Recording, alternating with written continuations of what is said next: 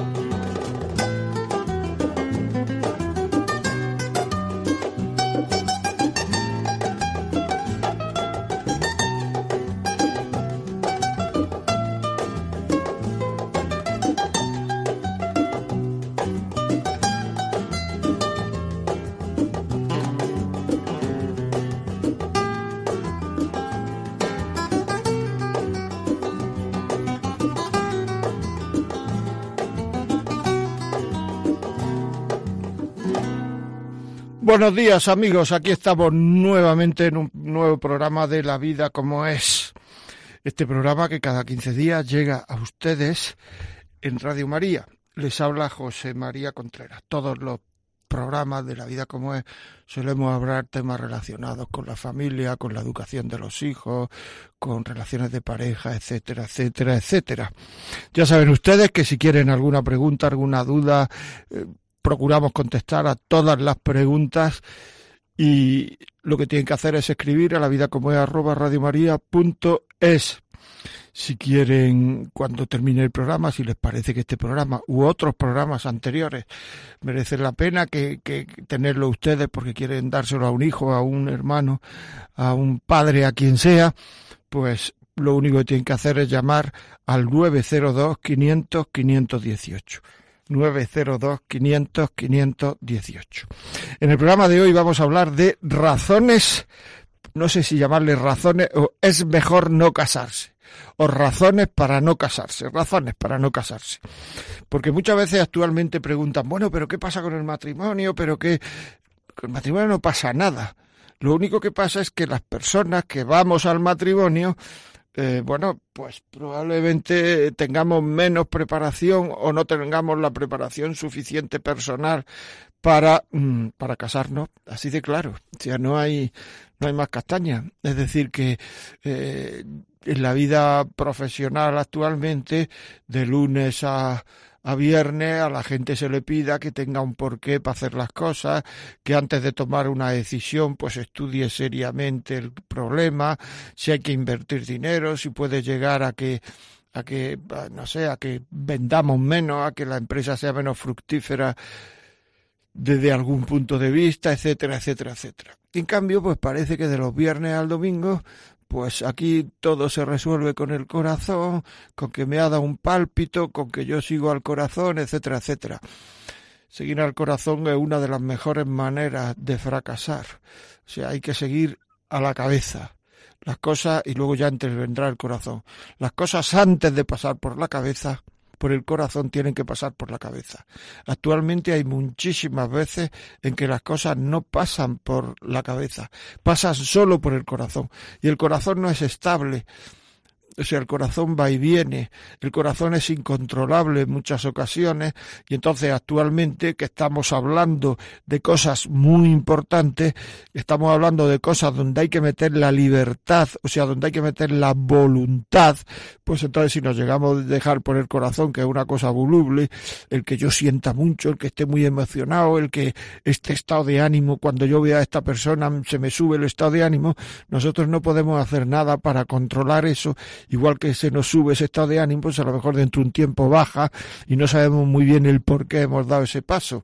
Estoy explicando es que es muy importante esto, es decir, entonces hay muchas razones, o algunas, yo voy a dar algunas, no pretendo eh, llegar al final de todas las cosas, sino hay algunas razones en las cuales es mejor no casarse. Por ejemplo, un embarazo imprevisto. No es razón para casarse el haberse quedado embarazada. Es decir, mi opinión es, si la boda ya estaba prevista, ya estaba prevista, y con motivo del embarazo lo que vamos a hacer es adelantar un poquito la boda, eso es razonable, eso puede estar bien, eso es razonable. Ahora, si la boda no estaba prevista, si estábamos en una duda, si nos estábamos conociendo, si yo no sé si este es el hombre o la mujer de mi vida, etcétera, etcétera, por quedarse embarazado no hay que embarazada no hay que casarse.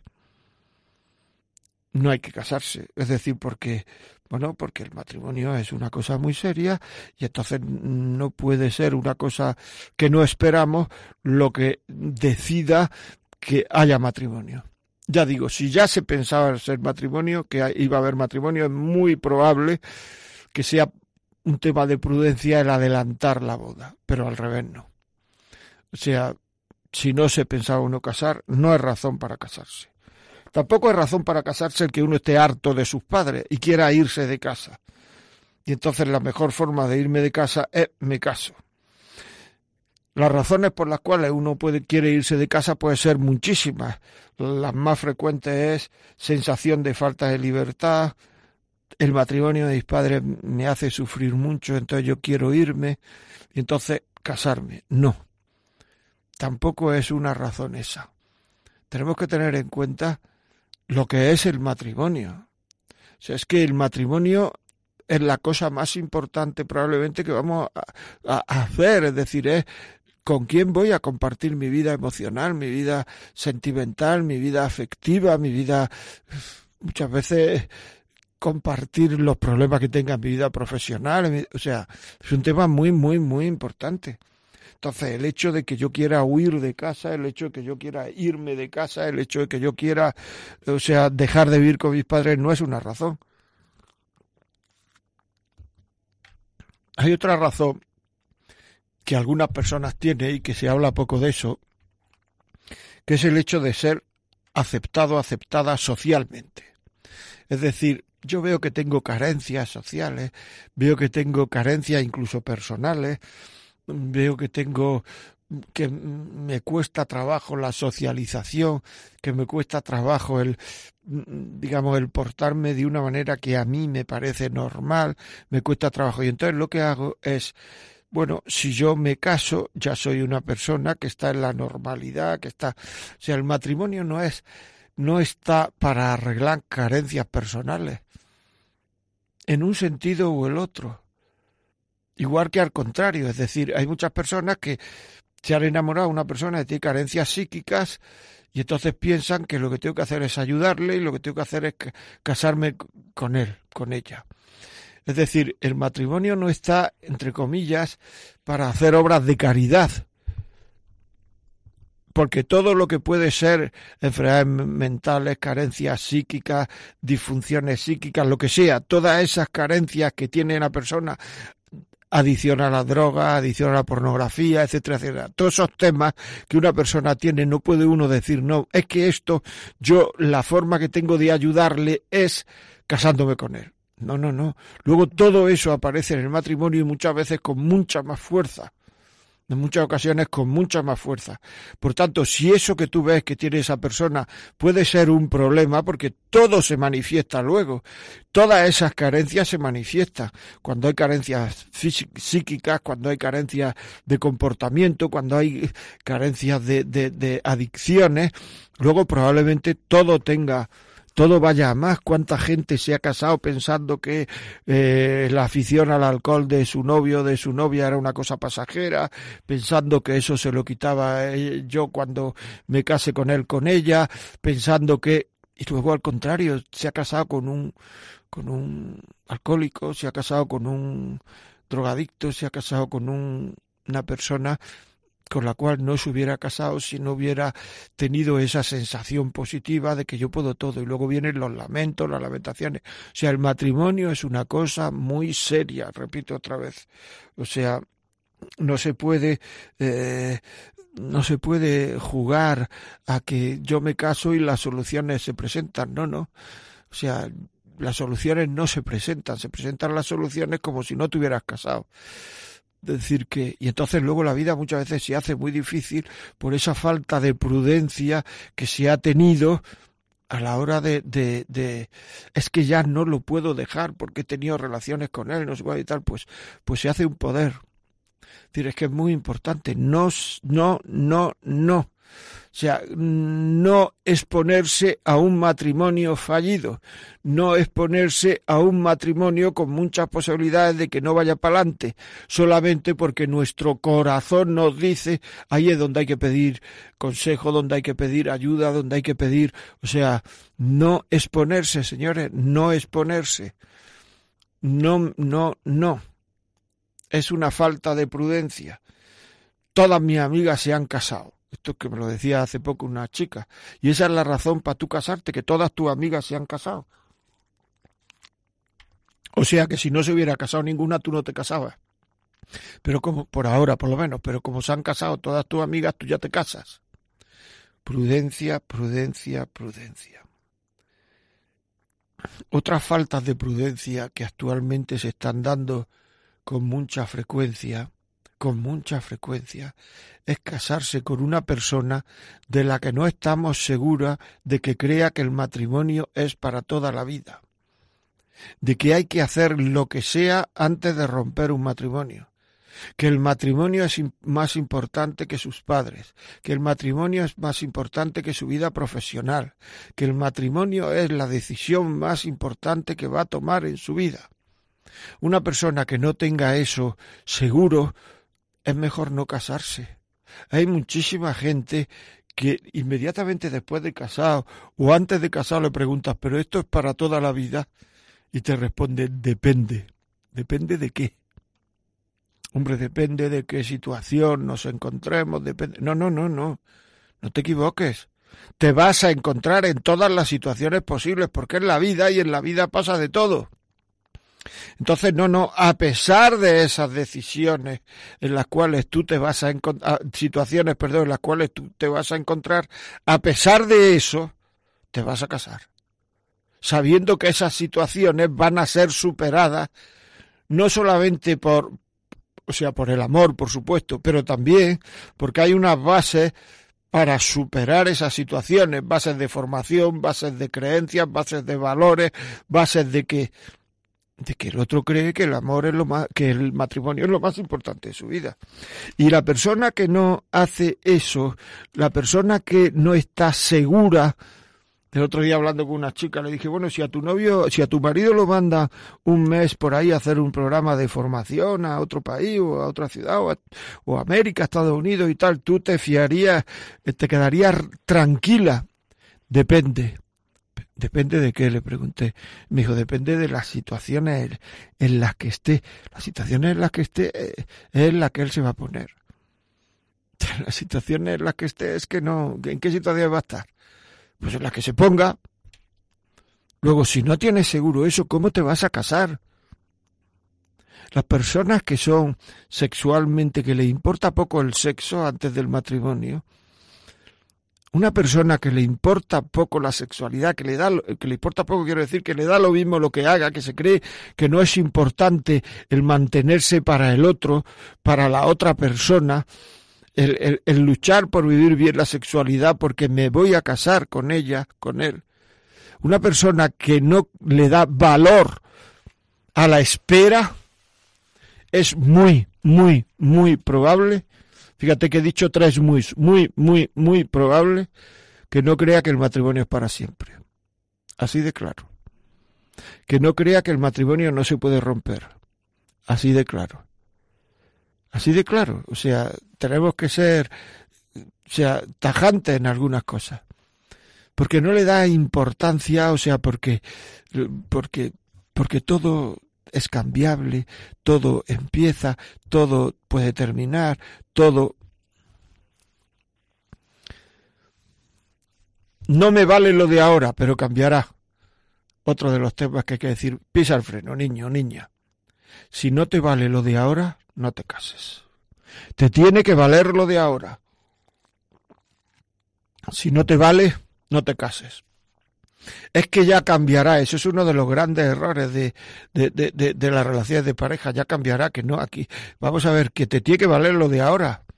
Que no sabemos si va a cambiar o no va a cambiar. Que generalmente no se cambia porque las cosas que tú tienes son defectos y los defectos son cosas que uno tiene muy arraigadas. Y a lo mejor lucha mucho, pero tampoco siempre va a ganar. O sea, es que no, es que mi novio, mi novia, es que se quiere casar, pero va a vivir como un soltero. Pues si va a vivir como un soltero o como una soltera, no te cases. No te cases.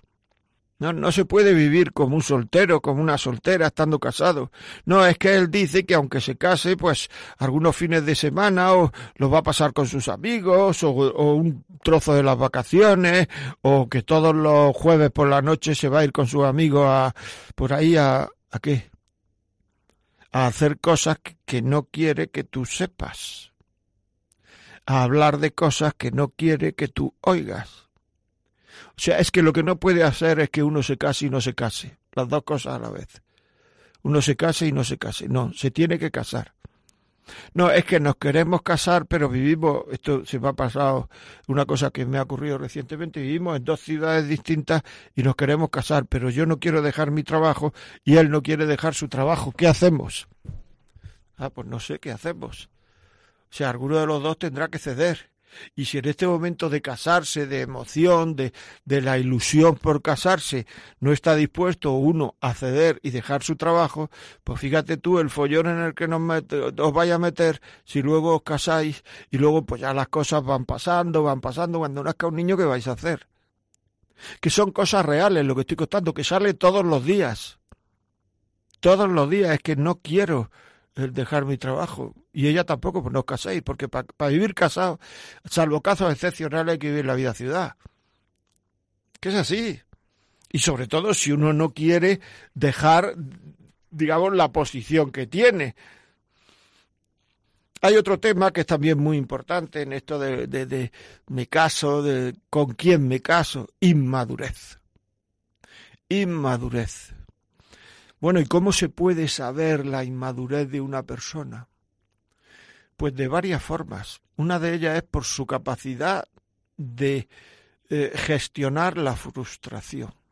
Si cualquier cosa le hunde, si la cosa que le sale mal son problemas absolutamente, o sea, para él una cosa absolutamente insuperable, si cada vez que se le dice que no, o sea, se mete en una especie de batiburrillo como si hubiera huido hundido el mundo, eso es inmadurez.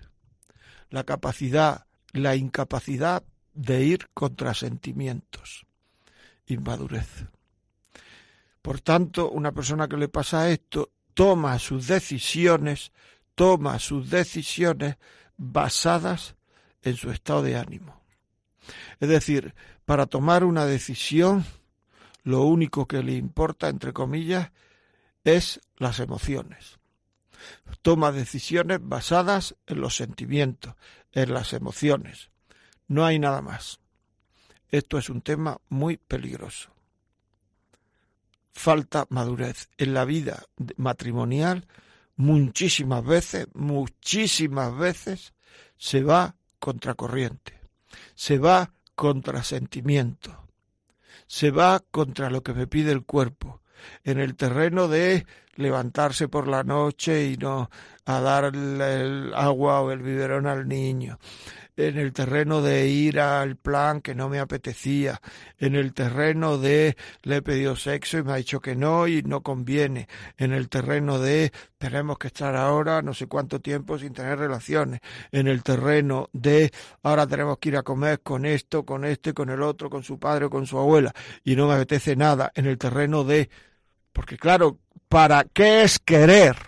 Que ahora mismo se está confundiendo continuamente, continuamente con querer es sentir eh, mariposa en el estómago. No, ¿qué es querer? Querer es querer el bien del otro, hacer lo posible porque el otro esté bien, hacer lo posible por el bien del otro y para eso lo primero que tenemos que hacer es comprender y en la medida de lo posible querer sus defectos, aunque esos defectos a nosotros nos fastidien mucho. Es decir, tú no te casas para cambiar a una persona, tú no te casas, tú te casas para querer a una persona y querer el bien de esa persona. Y para querer el bien de esa persona lo que hay que hacer es querer sus defectos, siempre y cuando, lógicamente, que esos defectos no, eh, no ofendan a Dios. ¿Me estoy explicando? Es que es muy importante. Y cuando te ofenden a ti gravemente, también ofenden a Dios. ¿eh? Es decir, que, que, que eso no hay que quererlo. Pero sus defectos sí el carácter, lo otro, decía, excepto los defectos que ofendan a Dios, los demás hay que quererlos. Porque no hay nadie sin defectos. Y defecto en la vida conyugal, en la vida matrimonial se llama a todo aquello que me molesta del otro. ¿Me explico? Todo aquello que me molesta del otro. A eso es a lo que yo llamo defecto. Aunque no sea defecto. Es que mi marido me decía el otro día, es muy puntual. Digo, bueno, pero eso, o sea, ser muy puntual no es un defecto, ¿no? Dice, bueno, a mí, a mí me fastidia. O sea, es que algunas veces, bueno, bien, o sea, a ti te fastidia, pero ser muy puntual no es un defecto. ¿ya? Pero como a ella le fastidiaba, pues entonces lo considera un defecto. Así de claro. Es decir, todo lo que nos molesta del otro es un defecto. Y lo que nos molesta del otro puede ser cambiante, ¿eh? Es decir, que hoy no me molesta y mañana sí. Hoy como tengo este estado de ánimo no me molesta y mañana como tengo eh, otro estado de ánimo ya sí me molesta. Por tanto, tenemos que saber lo que es querer. Querer es querer el bien del otro y querer sus defectos, siempre y cuando que esos defectos no ofendan a Dios. Temas importantes, temas muy importantes, los que hemos hablado hasta ahora. Vamos a hacer una breve pausa y seguimos.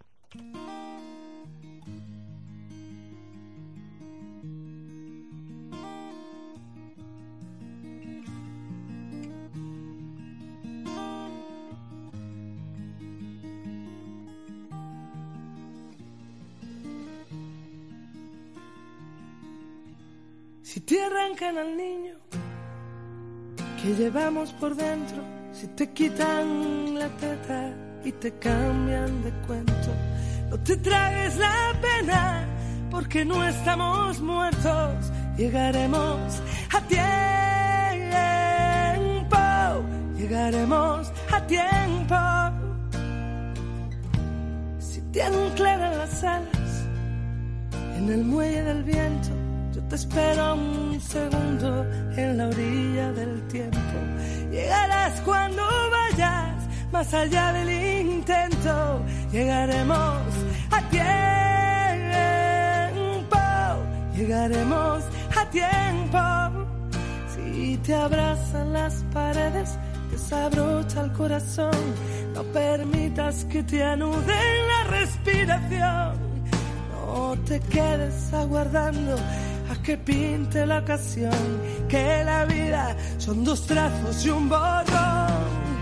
Tengo miedo que se rompa la esperanza, que la libertad se quede sin alas. Tengo miedo que haya un día sin mañana. Tengo miedo de que el miedo te eche un pulso y pueda más te rindas, no te sientes a esperar.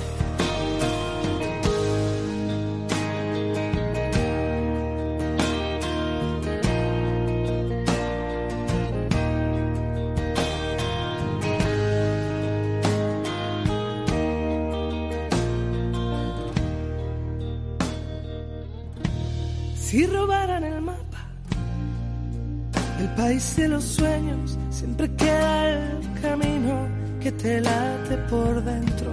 Si te caes, te levantas, si te arrimas, te espero. Llegaremos a tiempo, llegaremos a tiempo. Mejor lento que parado desabrocha el corazón, permitas que te anude la imaginación, no te quedes aguardando a que pinte la ocasión, que la vida son dos trazos y un borrón. Tengo miedo que se rompa la esperanza, que la libertad se quede sin alas.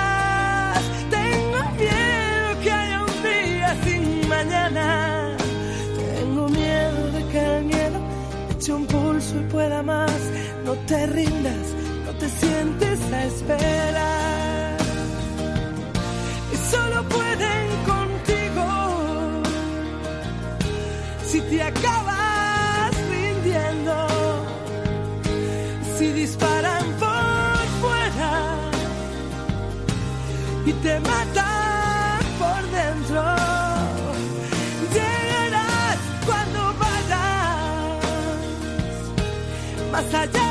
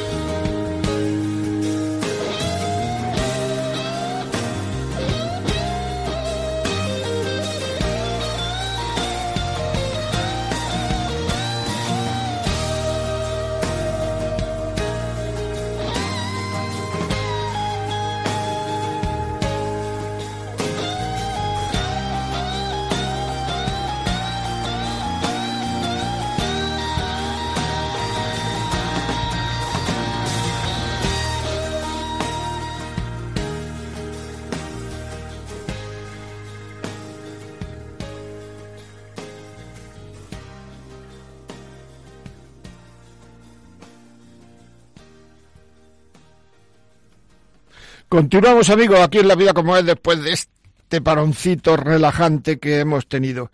Eh, les recuerdo que si quieren este programa piensan que le puede ser útil a alguien, que le puede servir para, eh, no sé, para lo que sea, pues llamen al 902-500-518 y le mandamos el programa en un CD, en un disquete, en un MP3. Es decir, para que ustedes lo puedan oír en casa, en el coche, donde quieran. Si quieren hacer alguna pregunta, alguna cuestión relacionada con el programa, con el tema de este programa, pues pueden hacerlo a la vida como es arroba radiomaria.es, la vida como es arroba radiomaria.es. Estamos hablando hoy de razones para no casarse, razones para no casarse. Es muy importante saber por qué se casa uno y cuándo uno no tiene que casarse.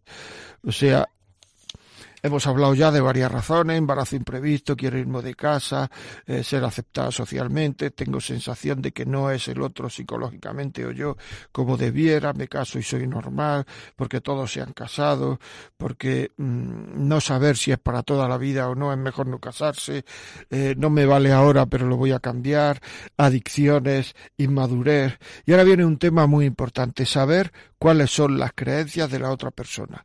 Las creencias no es lo que dices, sino lo que vive. ¿Me explico? No es lo que dice, sino lo que dice. Es dice que, y estas cosas tenemos que comprobarlas. O sea, una, estamos en la, en la sociedad de la opinión. Opinión es aquello que yo sostengo. Yo sostengo que tal equipo de fútbol es mejor que este otro, yo sostengo que tal político es mejor que este otro, yo sostengo que este coche es mejor que este otro, perfecto. Eso son opiniones. Las creencias es lo que me sostiene a mí. Es decir, esta persona con la que estoy, me estoy pensando compartir la vida con ella y tal, qué creencias tiene. Cuando la vida nos venga eh, de frente, cuando el viento nos venga de frente, no nos deje andar, cuando las cosas se pongan complicadas, cuando las cosas se pongan difíciles, cuando se quede en el paro, cuando me quede en el paro, cuando se muera su madre, su padre, mi madre, mi padre, una enfermedad, no sé cuánto, cuando me mire y no vea nada, porque hay veces que los sentimientos no responden. Cuando le llegue a la cabeza y yo a este, a esta, ¿qué le vería para casarme con él, etcétera? Cuando todas estas cosas, porque en la vida pasa de todo, cuando todas estas cosas las tengas en la cabeza, te vengas en la cabeza, ¿qué razones tiene él para seguir para adelante? Muy importante, muy importante. Razones que tenga él ella para seguir para adelante. Esas son sus creencias. Las creencias son aquello que no se compra con dinero, que está fuera de lo material, aquello de yo no vivo esto, yo no hago esto aunque me den lo que sea. ¿Me explico? Es decir, claro, también hay unas creencias personales, por supuesto, unas creencias espirituales que ayudan mucho, porque ir toda la vida queriendo vivir uno unas creencias y el otro rechazando esas creencias no es fácil, ¿eh? No es fácil, porque muchas veces en la vida en común se mezclan cosas de moral, cosas de, o sea, una serie de cosas que son complicadas. Pero ahí estamos, ¿no? Es decir, que eso, eso es lo que tenemos que pensar. ¿Qué creencias tiene esa persona? Si podemos hacer un proyecto en común, si dentro de, de, de, cuando nos casemos ya no hablamos del tú y el yo, hablamos del nosotros, si no va a ser su vida y mi vida, no, es nuestra vida, no va a ser sus hijos, son nuestros hijos, no va a ser la educación que él da y la educación que yo doy, sino va a ser la educación que damos nosotros. Todo eso es muy importante, muy importante. Cuántas pegas, cuántas eh, eh email recibimos de, de gente que, que, que, mire, es que mi mujer quiere que, que haga, que vivamos la sexualidad así, o que quiere que eduquemos a los hijos así, o quiere que, no sé, en cambio yo no quiero, yo tengo otras creencias, yo tengo... Y todo eso supone unos sufrimientos fuertes en la pareja, unas tensiones fuertes en la pareja gente que, que, no tiene creencia y, bueno, se casan, sí, vamos a traer un niño, pero ya el segundo no. No, es que yo quiero métodos naturales. No, bueno, tú querrás métodos naturales, pero yo no los quiero. Todas estas cosas hay que saberlas antes. Hay venido muchísima gente que me ha dicho, no, es que mi marido y mi mujer no quiere hacer los métodos naturales. Pero eso no lo habéis hablado antes. Y no solamente hablado, hablado con el convencimiento de que lo que estáis diciendo, cuando llegue el momento, lo vais a vivir aunque cueste. Hay veces, digamos, que los valores se han cogido después de casarse y los puede coger una persona y otras no. Bueno, pues mire usted, mejor eh, que, que, o sea, es muy bueno que lo haya cogido una persona. Entonces ya la cosa habrá que tratarla, digamos, pero cuando hay posibilidad antes de aclarar una serie de cosas, eso es absolutamente fundamental. Fundamental. Hay otro tema también interesante, que es que uno de los dos cree que la pasión basta para mantener un noviazgo. un matrimonio, perdón. La pasión no sostiene un matrimonio. La pasión es un tema muy delicado. Es decir, la pasión, mantener la pasión, la pasión sigue la ley de los rendimientos decrecientes. Esta ley que dice que si un día como langosta, pues me gusta mucho, pero al 30 días seguidos comiendo langosta ya es un momento. Entonces, si, si todo se basa en la pasión, esa ley de los rendimientos decrecientes, por decirlo así, irá muy rápido. No podremos con ella. Vendrá enseguida el aburrimiento en lo sexual con esa persona por exceso de uso, porque todas las cosas relacionadas con los sentidos necesitan un cierto equilibrio, una cierta templanza, una cierta sobriedad. Los días de fiesta se comen cosas distintas, no hay que bien, mira, vamos a comer que esto, que no tiene por qué ser necesariamente más caro, sino distinto, más elaborado, más. ¿Por qué? Porque si comemos lo de todos los días, pues ya estamos acostumbrados. Por tanto, las personas que sienten la pasión, lo basan todo en la pasión, son generalmente las que se desempasionan antes estoy explicando. Y como lo han basado todo en la pasión, pues entonces son las que antes se ponen a mirar para este lado, para el otro, para el otro, para el otro. La pasión nunca sostiene un matrimonio. En toda la vida. O sea, que decir, la pasión ayuda mucho en momentos de la vida, etcétera. Pero hay que saber que uno lo que quiere es que lo quieran. Hay que saber que el amor es el bien del otro, como he dicho antes. Hay que saber querer. Esta es una de las cosas que produce actualmente más desencanto. El hecho de no saber lo que es querer. Se cree que querer es la mariposa en el estómago. Se cree que querer es estar enamorado. Y esos son buenos momentos para empezar a querer, porque esa sensación de mariposa y esa sensación de enamoramiento, eso va a desaparecer aunque nosotros no queramos. Va a desaparecer, no depende de nuestra voluntad. Y si el hombre es libre, si el hombre es libre, que tiene capacidad para querer. Y esa capacidad que tiene para querer es lo que hace que pueda querer, que sea dueño de sus cariños. En un matrimonio intervienen dos personas, pero yo sé lo que yo tengo que hacer para querer. Por tanto, desde mi punto de vista, yo soy dueño de ese cariño. Si el otro no quiere que haya cariño, allá él. Pero yo sé lo que tengo que hacer para cumplir este compromiso matrimonial. Querer. Las mariposas van y vienen, no tienen nada que ver con mi libertad, con mi voluntad. No tienen nada que ver. Luego eso no es querer. Entonces, el creerse, como ahora mismo se está diciendo de forma habitual en los medios de comunicación, etcétera, etcétera, que el cariño es un sentimiento pasajero o un sentimiento que cuando eso se acaba, esas mariposas se acaban, se acaba el cariño, eso es no saber lo que es querer y es mejor entonces no casarse. Porque es igual que si uno se dedicara a hacer negocios con personas que no saben lo que es el dinero. ¿Me explico? Que es muy importante, ¿eh? Este tema que estoy hablando. Es decir, tenemos que saber lo que es querer, lo que es querer, el amor. Y el amor se basa en sentimiento, no en mariposa en el estómago. El amor no es un estado de ánimo, ¿eh? porque la mariposa en el estómago lo que llevan es a un estado de ánimo. El amor no es un estado de ánimo. Un estado de ánimo es un estado de ánimo y el amor es querer sentimiento, inteligencia y voluntad. ¿Qué tengo que hacer para seguir queriendo? ¿Qué tengo que hacer para seguir queriendo? ¿Qué tengo que hacer para seguir queriendo? Inteligencia.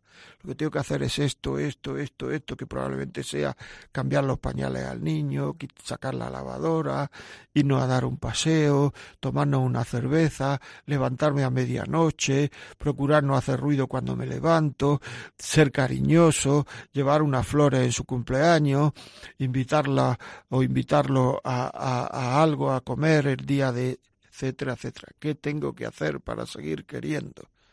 Ir a casa de sus padres aunque no me apetezca, etcétera. Y eso se hace con la voluntad. ¿Me explico? Se hace con la voluntad. La inteligencia es lo que le presenta a la voluntad Y entonces la inteligencia le presenta todo esto a la voluntad y la voluntad lo hace. ¿De acuerdo? Por tanto, ¿qué tengo que hacer para seguir queriendo? Sentimiento también interviene, sentimiento de agradecimiento, sentimiento de ternura, sentimiento de, plenitud, sentimiento de culpa, muchas veces sentimiento, todos esos sentimientos de arrepentimiento, de perdón, todos esos sentimientos intervienen en el amor, por supuesto que interviene. ¿Qué tengo que hacer para seguir queriendo? Cuanto la inteligencia le ponga más cosas más gordas a la voluntad delante, más fácil le será a esa persona querer.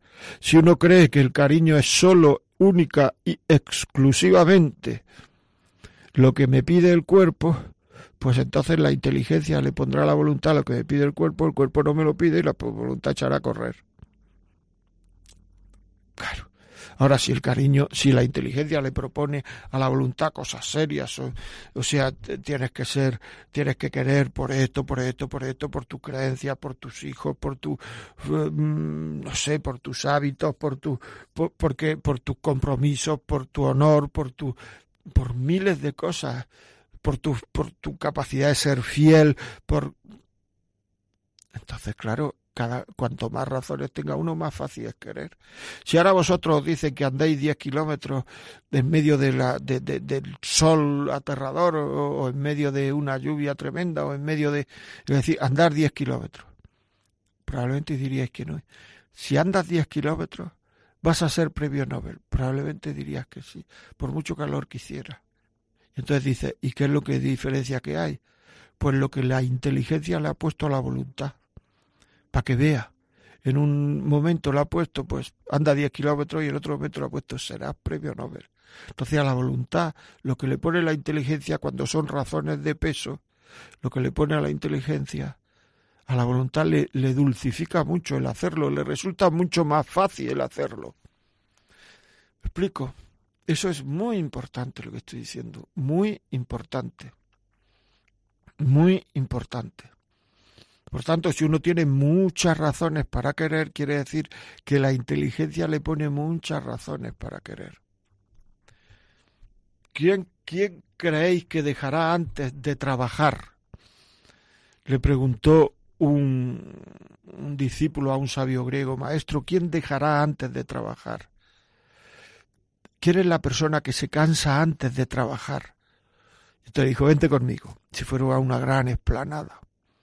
Entonces había allí cientos de personas con un martillo y un cincel partiendo piedras. Entonces se acercan al primero y le dice, ¿quién se cansará antes de trabajar? Y le preguntan al primero, ¿qué estás haciendo? Y contestó, partiendo piedras con un martillo y un cincel. Ah, muy bien, muy bien.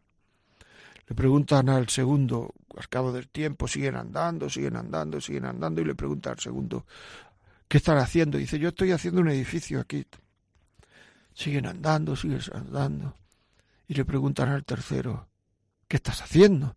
Dice, yo estoy haciendo el Partenón, yo soy griego, estoy aquí haciendo el Partenón. Entonces el maestro le pregunta al chaval, ¿quién crees que se cansará antes de trabajar? El chaval dijo, el que tiene menos motivos para trabajar, claro, el primero. Si a ti en tu matrimonio te dicen, ¿qué estás haciendo? Dice, yo pues con este o con esta, hasta que el cuerpo nos diga que no. Ese se cansará antes que el que le pregunte, porque eso es lo que él le presenta, la inteligencia lo que le presenta la voluntad, ¿eh? para que actúe la voluntad con eso, no actúa.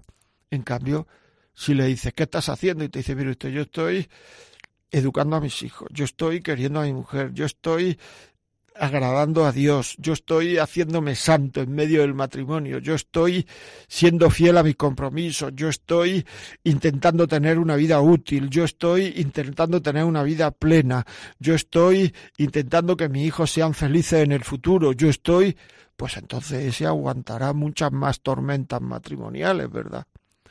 Eso es lo que hay que saber, amigos. Eso es lo que hay que saber. ¿Cuántas tormentas matrimoniales tendrá la persona con la que te quieres casar? Es decir, ¿cuántas razones tiene para seguir contigo cuando haya problemas? Otro tema, te has sido infiel, no te cases.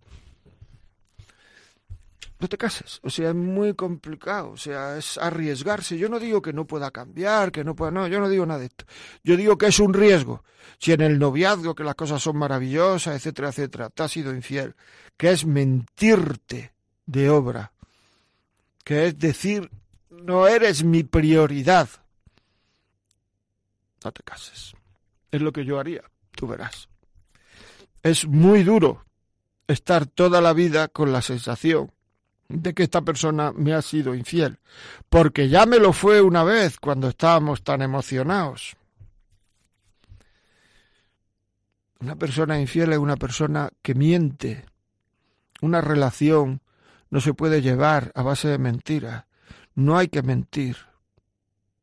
Cuando se dice no hay que mentir, hay gente que interpreta que en el matrimonio hay que contárselo todo. No. Si a ti en un momento dado te cuesta mucho querer, te cuesta mucho amar porque, porque, porque estás seco, porque estás árido, porque estás frío, tú no le puedes decir a tu mujer, mira, es que yo cada vez que te miro, pues no me dices nada, ¿verdad? Pero aquí estoy yo con dos narices, no. O sea, todo lo que puede separar al matrimonio desde este punto de vista no se dice. Y eso no es mentir, eso es no decirlo. ¿Me explico? Todo lo que puede separar al matrimonio he dicho desde este punto de vista. Pero ¿estás sido infiel? ¿Vas a vivir toda la vida con eso ahí, en la cabeza? No estás seguro que el matrimonio es indisoluble. No te cases. Hábitos desordenados. Hay muchos hábitos en la vida de las personas que pueden ser desordenados, que pueden llevar a un gran trastorno a lo largo del matrimonio. Por ejemplo, ve pornografía. Una persona que ve pornografía termina no sabiendo querer. Ya hay miles de estudios que se ve como las adiciones conductuales, adiciones de la conducta, ver pornografía es una adición de la conducta, las adiciones de la conducta modifican el cerebro de una manera muy parecida a las adiciones de tomar cosas, adiciones por el alcohol, adiciones por la cocaína, adiciones por el fumar, adiciones por lo que sea, adiciones por drogas, en definitiva. Las adiciones conductuales son muy complicadas de quitar. Si una persona ve pornografía, hay que asegurarse que eso lo ha superado, porque la imagen que tiene de la mujer no es una imagen tierna, no es una imagen amorosa, no es una imagen, es una imagen de utilización. Es una imagen de. El otro día me decía un chaval, eh, era joven, ¿no? Pero no tan joven para lo que me dijo, que me dijo, es que yo he visto mucha pornografía y nunca me he enamorado. Es tremendo, es que yo nunca he estado enamorado y él le echaba la culpa a que había visto mucha pornografía. Tengo una... Ya, yo cuando veo a una mujer enseguida me vienen miles de cosas a la cabeza y lleva ya un tiempo sin ver pornografía porque está recibiendo ayuda para no ver pornografía. Y muchas veces me tengo que decir, pero si esos son seis cámaras que están haciendo una película, que están no sé cuánto, que están... No tengo una imagen, no sé cómo, cómo hay que tratar a una mujer eh, con la cual lo que persigues es conocerla. De hecho, yo lo que estoy haciendo con él es una especie de asesoramiento de cómo se trata a la niña después de que él ha estado con 20.000. ¿Me explico? Ha estado con muchísimas, pero no desde un punto de vista de persona a persona, sino de cuerpo a cuerpo. Y yo le estoy intentando ayudar a que trate a las mujeres de persona a persona. No de cuerpo a cuerpo. Por tanto, todo este tema no es fácil, los, actos los hábitos desordenados. Gasta mucho. Bebe mucho. Porque claro, ahora ya no se sabe lo que es beber mucho. Porque claro, los fines de semana te cuentan una historia de lo que beben que dice, bueno, y este, es que no, es que aguanta mucho. Bueno, ojo, eh. Ojo. Aparte de que eso es sobriedad, por supuesto, falta de sobriedad me refiero, falta de dominio de uno mismo, falta de control de uno mismo, es que puede llegar un momento en que eso sea un hábito, un hábito desordenado. Una persona que, que, tiene que, que, el fin de semana tomarse no sé cuántos cubatas, porque si no es que tiene la sensación de que no ha disfrutado, ojo, ojo, Todas estas cosas son, son temas muy, muy, muy importantes que están llevando a muchísimos problemas familiares, profesionales, como he dicho antes, o sea, hay que saber, hay que saber mm, con quién se juega uno los cuartos. Pensando, procurando vivir algunas de las cosas que he dicho, pensándola, madurándola, de que se habla en el noviazgo, bueno, aquí ya yo un harta de, ideas como para hablar, pero mm, pensando estas cosas, madurándolas, eh, en fin, todo este tema, pues realmente mm, es un tema que, que, que puede ayudar a tomar decisiones, buenas decisiones. Puede ayudar a tomar buenas decisiones. Puede ayudar, pero ya sabemos que decisión es igual a información y riesgo. Cuanto más información se tiene, cuanto más información pondera uno, cuanto más información estudia uno, cuanto más información ve uno, el riesgo va disminuyendo.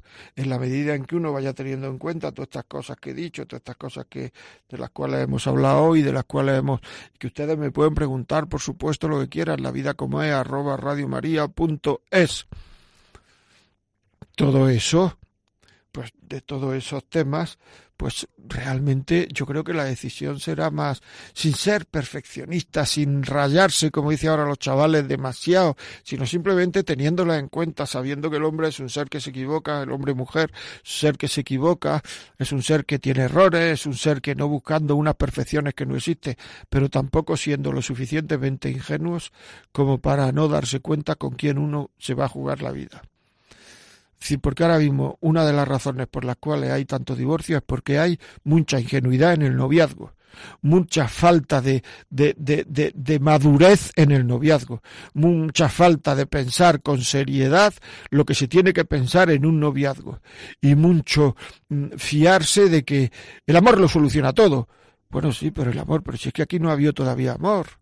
No, es que, es que mi novio no quiere que dejemos de tener relaciones, es que no quiere.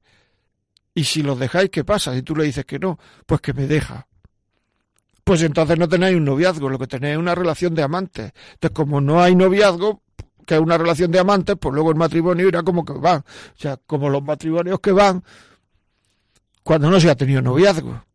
Estoy explicando, es que todo esto es muy importante, que luego ahí está en juego la felicidad tuya, de tu marido, de tu mujer, de tus hijos, de tus padres, de tus suegros, de tus hermanos, de tus cuñados, que va en juego mucho esto. Que no podemos ser banales, personas sin profundidad, sin criterio. Es un tema fundamental. Bueno amigos, Hoy hemos llegado hasta aquí, espero que el programa les haya servido. Ya sabe, si quieren eh, saber cómo pueden oír este programa, se colgará en La Vida como es en Radio María en un podcast. Eh, y si no se cuelga, o porque digo no se cuelga, lo digo porque es que no sé ahora, como estamos aquí en esta época, pues no hay mucho lío. Lo pueden pedir a Radio María al 902 500 518. 902 500 518. Mándenme el programa Razones para no casarse. 17 de agosto. Razones para no casarse. Mándemelo. Le mandan a su casa un DVD, un disquete. Bueno, que no no terminen, quiero terminar de una manera positiva. Todo esto lo he dicho porque el amor es lo más importante del ser humano. El ser humano en el fondo a lo que aspira es a querer y ser querido. Y todas estas cosas que he dicho hoy pueden ser pues cosas que, que, que, que, que hagan que no nos sentamos queridos que no queramos. Amigos, hasta un próximo programa de La Vida como es, deseando que tenga unas buenas dos semanas. Hasta luego.